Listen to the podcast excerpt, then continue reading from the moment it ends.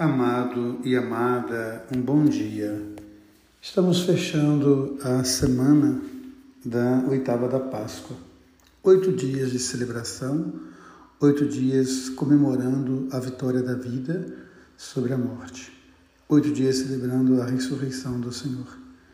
E os textos de hoje da liturgia nos trazem reflexões muito profundas Primeiro, a cura do paralítico, que vai render tantas e tantas questões na vida de Pedro e de João.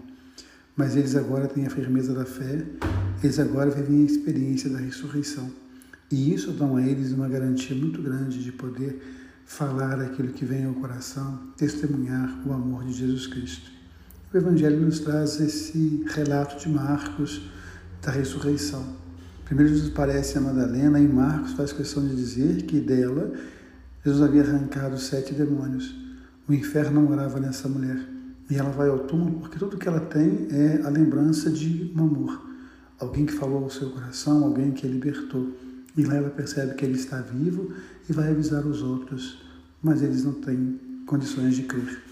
Depois Jesus aparece no caminho, aquele episódio de Emaús, e ainda assim eles não têm condições de crer. Muitas vezes nós precisamos tomar algumas decisões na nossa vida e temos ansiedade, temos pressa, mas às vezes ainda não é a hora.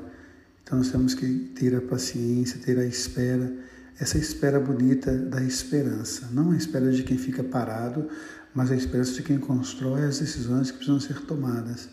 E quando Jesus aparece para eles, finalmente eles tomam posse da fé e eles creem na ressurreição e eles celebram a vida. Que a gente possa hoje então pedir a Deus que nos arranque os demônios, que nos arranque dos túmulos, que nos arranque da morte e que nos permita tomar decisões que orientem para Ele a nossa vida.